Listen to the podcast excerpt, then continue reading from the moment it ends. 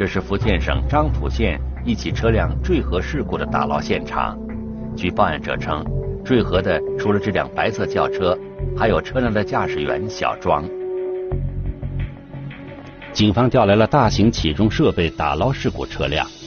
还有还有还有！哎哎哎！人走快，人走快！这边不要干什么这个。在打捞车辆的同时，民警也对相关人员展开了询问。那叫什么？钟金祥啊，钟金祥。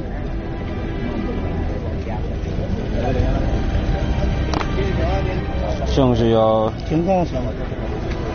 用的要身上没人给。你下去就会。这个多少钱？一三千。这名中年男子是落水者小庄的父亲。此时，距离事故发生已经过去了近三个小时，小庄生还的可能微乎其微。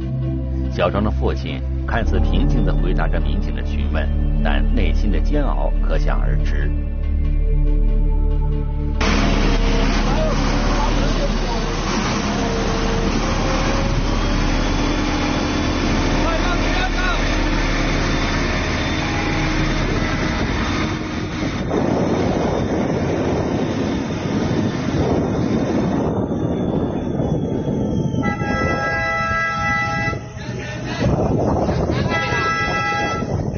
七点左右，车辆被打捞出水，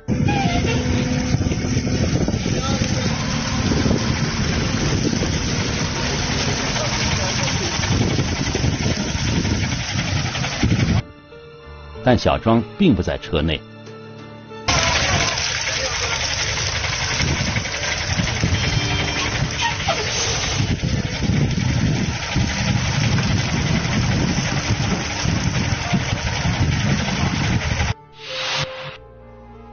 汽车坠入的这条河水深六米左右，打捞救援需要专业人员的协助。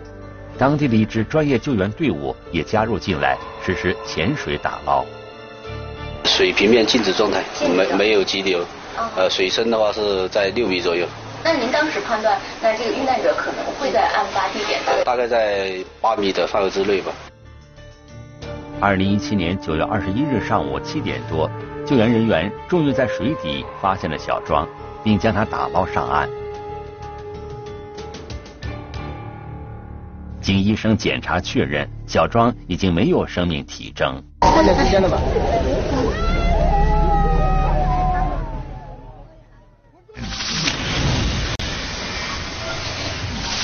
死者小庄是漳浦县本地人，事发时还不到二十岁。他的离去让家人悲痛万分。那么，这起事故究竟是怎么发生的呢？向警方报案的是一个名叫庄凯的年轻男子，他是死者小庄的朋友。据庄凯说，二零一七年九月二十一号的凌晨四点钟左右，他和一个朋友陈黄坤坐着小庄开的车经过事发路段，车子在转弯的时候突然冲进了河里，他们三个人全部落水。三个人中只有庄凯会游泳。当他从车里逃出后，就近呢，他是先救起了陈黄坤。当他要去救小庄的时候，为时已晚。从报案者庄凯的讲述来看，这只是一起简单的意外事故。然而，警方展开进一步调查后，发现了问题。种种线索表明，事情不像庄凯说的那么简单。在一个关键问题上，庄凯很有可能撒了谎。聚焦一线，直击现场。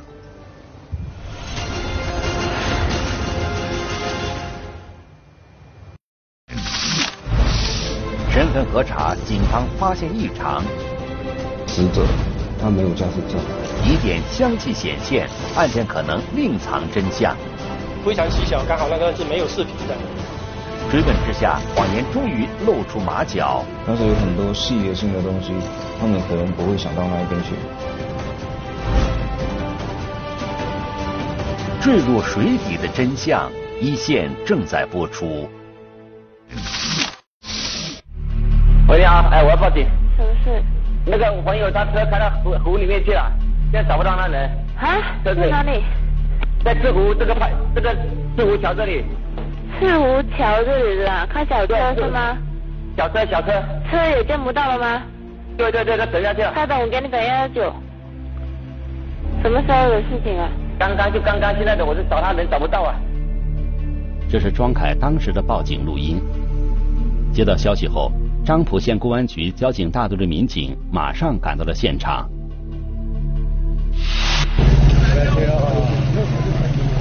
他我在回家了啊。我现在是五回了五啊，这个啊。对，人家讲没有回家的啊。还有，还有保留。我来准备需要找啊。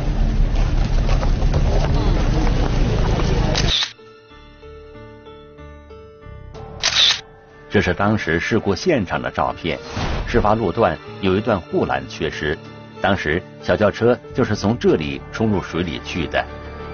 我们到达现场的时候，水面也差不多像今天这样子很平静，看不到车辆，就看到两条刹车痕迹，然后从那边一直延伸延伸往这个方向走。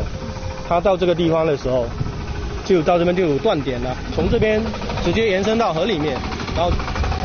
下面这段是悬空的，没有那个痕迹的，等于说是挥车是直接就挥下去的。这位置有个公里牌，七八九的公里牌，然后直接往这边下去的，然后公里牌也被撞坏掉了，所以现在变成换那一个。通过现场痕迹，民警判断，出事车辆当时的速度相当快。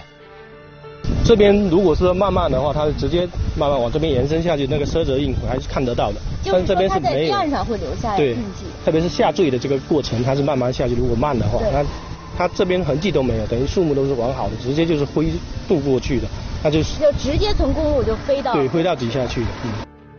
经过现场勘查，警方在路面上只发现了出事车辆的刹车痕迹，由此判断这是一起单方事故。当时。从车内逃生的两名男子庄凯和陈黄坤都在现场，警方马上对两人进行了询问。几点干啊？出来干三点三点过，三点半，三点几的。六分几点在？三点半了。嗯。据庄凯和陈黄坤说，九月二十日，他们和小庄一起开车去了城里的足浴城。第二天凌晨回家时发生了车祸，至于事故的具体原因，他们也不太清楚，因为事发时他们都坐在后排，开车的人是小庄。两个人都指认他为驾驶员。根据警方的经验，单方事故一般来讲有以下两种原因：第一种是驾驶员操作失误，第二种可能是车辆出现了机械故障。警方调查发现，这辆车是三人租来的。事发时车况良好，车辆原因可以排除。那么很大的可能就是驾驶员出现了操作失误。那个地方道路情况很简单，而且他们都是本地人，经常经经过这条道路的，就是说这个弯道他们肯定平时都非常清楚的。正常情况在开不会达到速度那么快。当时我们现场勘查就是说非常直观呢，那就怀疑这是饮酒或者说是有毒驾这种。为查明案情。警方立即带着两名生还者庄凯和陈黄坤做了血检和尿检，法医也抽取了死者小庄的血样，然而检测结果排除了酒驾和毒驾的可能。警方推测，可能是由于司机疲劳驾驶，从而导致事故发生。这样看来，这起事故情况并不复杂，死者家属也没有提出异议，按说到此已经可以结案。但是在核查车上三人的身份资料时，警方察觉出了异样。就是在回来之后，通过查询这三个人的驾驶证情况嘛，唯一发现说就是死者他没有驾驶证，其他两个都有。车内三人只有死者小庄没有驾驶证，这个情况引起了民警的注意。无证驾驶是严重的违法行为，可能危及同车的庄凯和陈黄坤的安全。那么当时车子为什么要让小庄开呢？这个死者庄海林跟他说他要，他想开车，然后他就说好，然后他们就换了位置。据生还的两个人说，当时是小庄主动要求开车的，作为朋友，他们不好拒绝。听起来是有一定的合理性的，仔细想想应该也不可能啊，毕竟你两个有证的人给一个没证的人驾驶，你。你再好的再好的朋友，你也不可能说拿自己生命去开玩笑。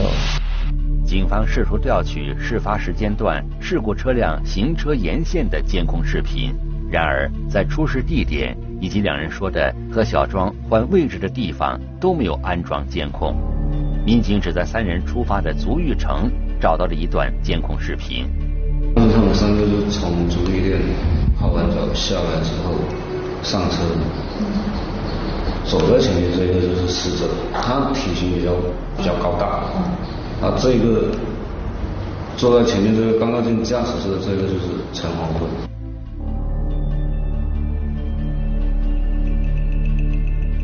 他刚开始是要开车，然后后面这个庄凯走过来跟他说车由他开就好。后面他们又换了位置，陈黄坤就走到副驾驶座上。那开车的是？庄凯。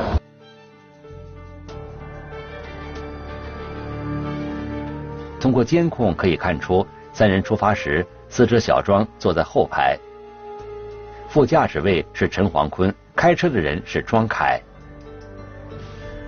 按庄凯和陈黄坤的说法。中途应小庄的要求，车子交给了他开。刚开始是那个庄凯开的，然后到了那个鼓山的时候，有个上下坡好像那个位置，然后那个庄海林他说想看一下。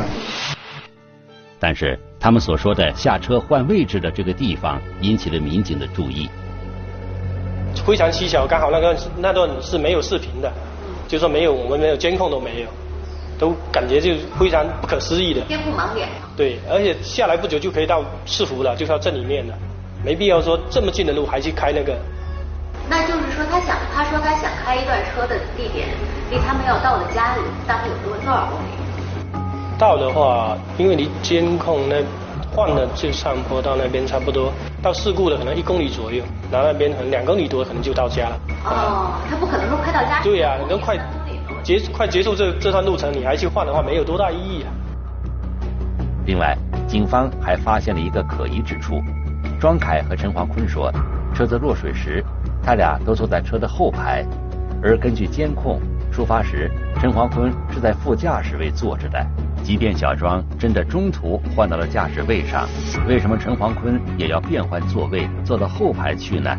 警方认为。一般情况下不会控制副驾驶位都坐在后排，庄凯和陈黄坤的表述有些违背常理。基于这些疑点，警方决定一查到底。所以当时我们唯一的突破口就是这两个当事人，因为你现场没有没有视频监控，也没有过往车辆的目击证人，都没有，所以当时我们唯一的侦破点就是这两个小孩子口供。只能从让他们从口供上来寻找突破口。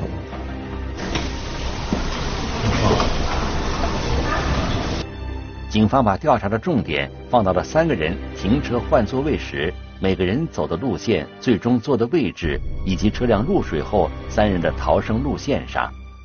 一个行驶方向，他们会串通；还有驾驶员主体哪个，他们会串通。但是有很多细节性的东西。他们可能不会想到那一边去。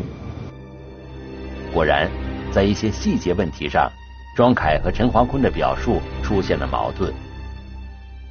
这个就把这个当成我们的轿车，然后我们这个当成方向盘，这样子我们这个是驾驶位，这个是副座，啊，这个后排，因为后排相对比较大一点啊，就这样的位置我们来记住一下，就是说庄凯是怎么。假如说他们是怎么换座位的。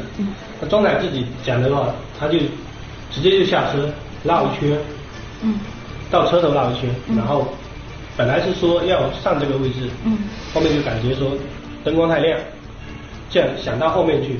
那后面的时候下车三个人都是同时下车的，但是小陈先下车的，他就。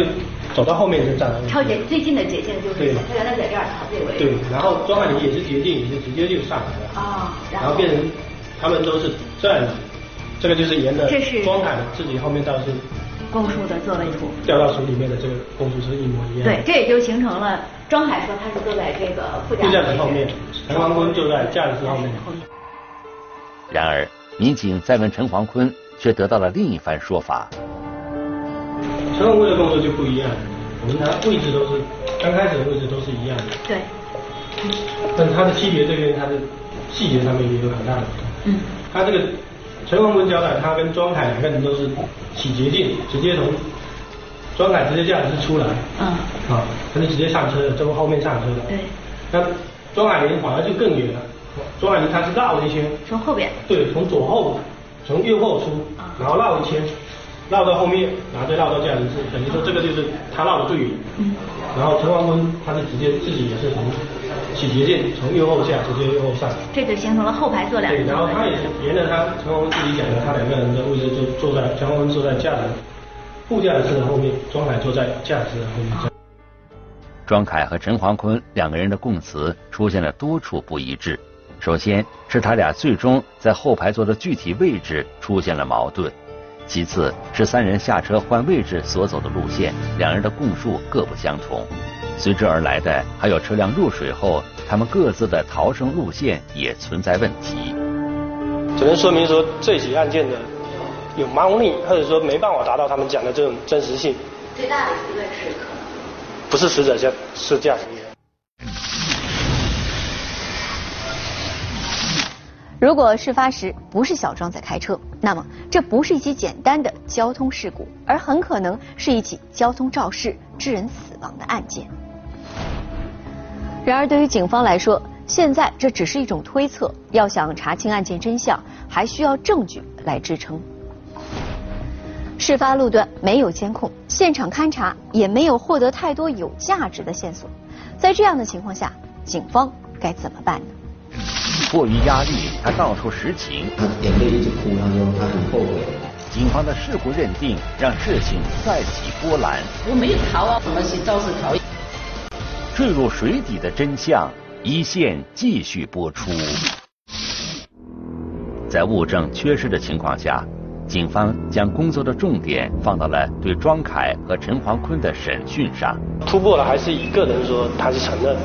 那我们在在心理战上面，可能在对他进行进一步的沟通，这样看能不能让他在投案自首。法律上有跟他讲，还有另外一个就也是希望说，两个孩子都还算年轻嘛，就不要让他一错再错了。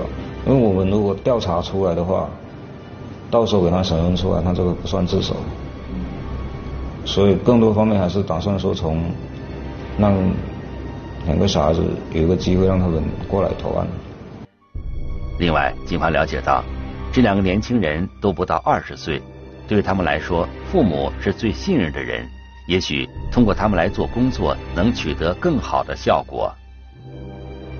他的心理压力大，然后通过他家长可能年纪大一点，然后可能法律法规会知道多一点，可能对他进行公心，可能叫他去教育他，可能还好一点。比如我们直接跟他说，可能达到的效果没那么好。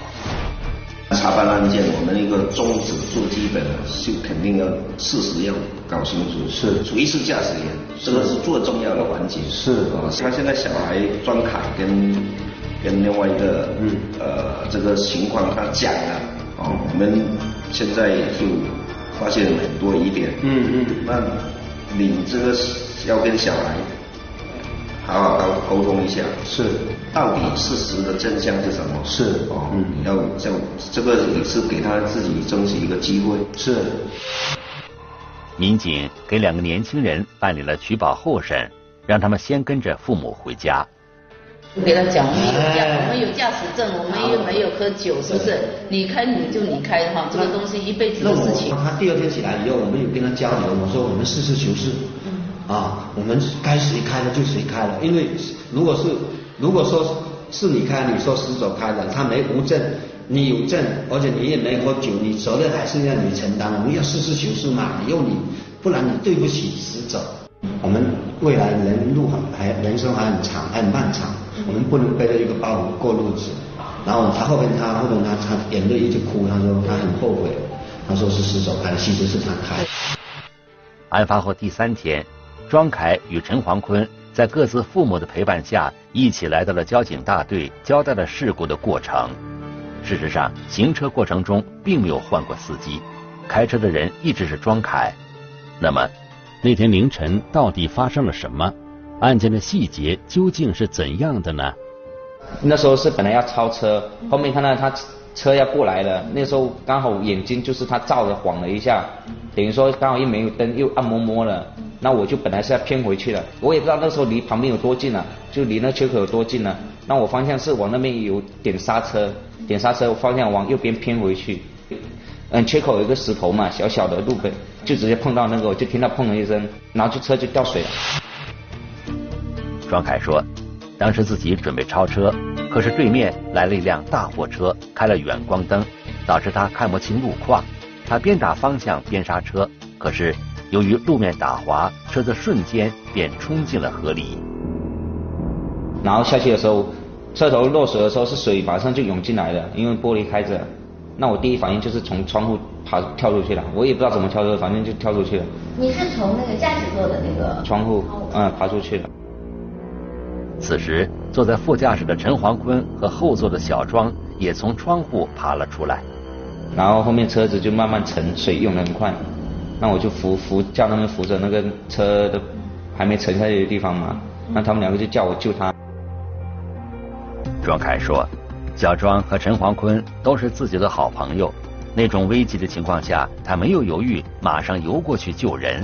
姓陈的他是离我比较近，刚好就在车尾巴，然后呢，他是手会这样子，两只手会懂得这样子往前爬，但是他可能游不走，那我刚好游过去，我就从后面去推他，扶推着他的屁股往上前面一直推，我边游边推他，推到快葫芦草的地方，可能也比较浅了嘛，到岸边。之后，庄凯又游回去救小庄，然后游到后面，我游的话，我是就是说速度游得快的话，我是会把头潜下去，然后一直爬爬爬，然后再探头起来，然后到哎靠那边了，快到他的面前的时候，就没看到他了，车子也尾灯也看不到了。庄凯在水中找了很久，但始终没有发现小庄。上岸后，面对小庄可能死亡这一可怕的事实。他和陈黄坤吓坏了，商量该怎么办。之前是没有考虑那些，两个人在那商量，然后他说问我怎么办，我说这能怎么办？到时候我们一起说他的车是他开的。之所以撒谎，庄凯的解释是因为害怕，而陈黄坤说庄凯救了自己，他不好不替他隐瞒。案情终于查清了，小庄的家人一直以为是自己的孩子开车出了事。没想到真相竟然是这样，他们觉得无法原谅庄凯。他怎么能就说把这个把这个罪责推到死者的身上呢？呃，这一点我们也不能接受。主要是说他驾驶员主要是推给我那个外孙呢，这个是啊，就太那个了。对，我外孙本身也没有驾驶证，也不会开车，也没有陪同过。你这样的话推荐给我外孙，能说得过去吗？小庄是独生子，他的母亲从孩子出世就陷入了抑郁状态，一直在治疗。我们的心情也是大家可以理解的，对吧？对吧？正所以说，我们现在这个年龄高不高，低不低？想要生呢，四十多岁，四十五六了；不生呢，那怎么样？就在庄凯交代真相的当天，他的父亲就去了死者小庄家道歉。两家人是同村，庄凯和小庄从小就很要好，大人们的关系也都一直不错。谁都不曾料到事情竟会发展到今天这个地步。两家人相对无言。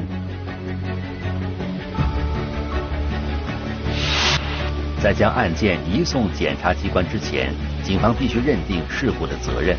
在认定的时候，警方也考虑了庄凯所供述的事故的原因。行驶到这个位置的时候，差不多前方那个位置，发现对方有一辆货车，还有一辆摩托车，然后货车使用的是按他自己的交代使用的是远光灯，然后远光灯像我们这种近距离一百五十米以内就要变灯，它是没有变灯，那造成就是说它产生一种眩晕，灯光眩晕，然后就猛打方向，根本没办法看到路右的等路况，然后直接就。车速加上它车速有点快，直接就飞到那个河里面去。据他说是路面可能有。路面这些驾驶员，还有就是没有驾驶员没有使用好远远光灯、近光灯在行驶当中的使用的方法，这些方面，还有就是我们这个这一段护栏当时也没有达到标准，这些都是一对，这些都是有一定的原因在里面。由于事故地点没有监控，警方最终没有查到这辆开远光灯的大货车。民警说，如果当时庄凯及时报案并说明真相，警方是有可能及时收集相关证据，在责任划分时将其考虑在内的。但是庄凯一说谎，结果就不一样了。只有说证据证明他的在这起逃逸当中有别的原因造成的话，我们才可以说减轻他的责任。那像这他自己只能他口供上面的没有证据证明的话，我们没办法对他进行责任进行减轻。警方最终认定庄凯交通肇事后逃逸，对事故负全部责任。来通知我们来拿到那个认定书的时候写肇事逃逸，当时我老婆是很很不高兴的。当时我是讲说肇事逃逸，我没有逃啊！我当时我是在想，我都没有没有逃，怎么写肇事逃逸？庄凯的父母说，儿子可以对事故负责，但警方怎么能将儿子的行为认定为肇事逃逸呢？第一，呃，我马上有救人，第一救了人，第二去拦车去寻找救护，第三有去寻找人去帮忙报警，这地方报警，然后全程有配合，嗯，警察的搜就是说搜救啊，包括一些指引什么的要去找谁，就是说从车落水以后到我救人再找人，全程的话我没有离开现场。自始至终他没离开半步，是这样子。庄凯和他的父母觉得，事故发生之后，他没有离开现场，还积极的搭救同伴，怎么能说是肇事逃逸呢？在将来法庭审理案件时，这样的认定极有可能让庄凯承担更重的法律责任。因此，庄凯表示不能接受，他要向上级公安机关申请行政复议。那么，最终的复议结果会是怎样的呢？是否逃逸，究竟如何认定？你隐瞒事情真相的话呢，那本身也是一种逃逸行为。一念之差，他将付出怎样的代价？坠入水底的真相，一线继续播出。接到庄凯提出的行政复议申请后，福建省漳州市公安局对案件进行了细致的审查，最终维持了原来的认定结果。作为按照这些案件哈，我们还是认为它是构成交通肇事逃逸，哈，呃，因为呢，现在我们目前所说的这种很多的道路交通事故，实际上都是当事人的一种过失行为，也就是说，所有的交通事故其实都是一种过失行为，对。但是所谓逃逸呢，是交通事故发生以后，当事人一种故意行为，啊，所以他这种从从主观上讲，一个是过失，一个是故意。警方解释说。认定是否为肇事逃逸，肇事者是否存在主观故意，是一个重要的考量因素。这个主观故意有三种表现形态：一种呢就是驾驶车辆直接跑掉，啊；第二种呢是一种叫汽车逃逸，就是把我把车停留在现场，然后人跑掉了，啊；那么第三种呢就是一种叫做隐瞒事实的逃逸，就是说他既没有驾车逃逸，也没有汽车逃逸。但是他隐瞒了案件的事实，比如说他以这个报警者的身份，哈，以群众的身份，哈，呃，甚至一个有一个就是呃救护者的身份，啊，他停留在现场，他也没有离开，但是他身份已经隐瞒出来了，所以从性质上讲，他也逃避了对这起案件的一种处罚，哈，包括我们说的行行政处罚和法律追究，哈，法律责任，啊，以及民事赔偿责任，所以就是说你隐瞒事情真相的话呢，那本身。也是一种逃逸行为。警方认定了庄凯交通肇事逃逸的情节，但综合考虑案情后，他们也和死者小庄的家人进行了积极沟通，希望他们谅解庄凯的行为。在警方的调解下，小庄的家人最终跟庄凯达成了谅解协议。因为我们也考虑到说，大家都是本村人，人都没有，今天再多也是没有，我们只要求他赔二十九万多嘛，我们都。人都已经没有了，我们也拿出我们这个，我们就是说人都我都人没有了，就行为我们就是说尽量放大一点了。二零一八年八月，庄凯因涉嫌交通肇事罪被检察机关提起公诉，福建省漳浦县人民法院开庭审理了此案。依照《中华人民共和国刑事诉讼法》第一百八十三条、第一百七十八条，适用简易程序进行审理，有没有意见？没有。下面进行法庭调查。首先由公诉人宣读起诉书。本院认为，被告人庄凯违反交通运输管理法规，因而发生重大事故，致一人死亡，负事故的全部责任，且肇事后逃逸，其行为触犯了《中华人民共和国刑法》第一百三十三条，犯罪事实清楚，证据确实充分，应当以交通肇事罪追究其刑事责任。根据《中华人民共和国刑事诉讼法》第一百七十二条的规定，提起公诉，请依法判处。之后啊的几个小时，啊立即就在这个时候呢到公安机关进行投案自首。庄凯的辩护人当庭提出，庄凯的行为不构成交通肇事逃逸情节，但法院最终没有采纳他的意见。本案被告人庄凯在交通肇事后。第一次接受公安机关讯问的时候，那个隐瞒了自己是肇事者这个事实，将肇事者推给死者，这个行为在主观上就是为了逃避法律责任，然后在客观上呢也造成公安机关无法及时查清真正的肇事者，有可能使肇事者逃避法律处罚，这个也是符合。交通肇事后逃逸的法律，应当认定为交通肇事逃逸。法庭审理认为，被告人庄凯犯交通肇事罪成立，但有从轻和减轻处罚的情节。事后能够及时投案，依法可以认定为自首。啊，在这肇事后又能够及时与被害人的家属达成赔偿协议，取得被害人家属的谅解。这个也是可以考虑的一个情节。二零一八年八月十三日，法院判决庄凯犯交通肇事罪，判处有期徒刑两年，缓刑三年。庄凯没有上诉，至此案件有了结果。但是警方的工作并没有终结。警方认为，道路条件是这起事故中不能忽视的一个因素。事发路段如果按照要求建了安全设施。事故的后果也许不会那么严重。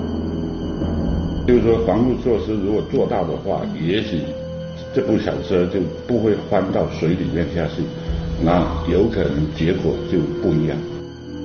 警方向当地有关部门发出了立即整改的建议书。一个是道路隐患的整改，就加固这个临水临崖的防护措施。我们这个是交给由道安办交给县公路局。去做这个整改，做这个呃安全防护措施啊。啊，第二个呢就是远光灯这个这个问题，我们呢就是由我们交警大队啊加大路面的查处力度。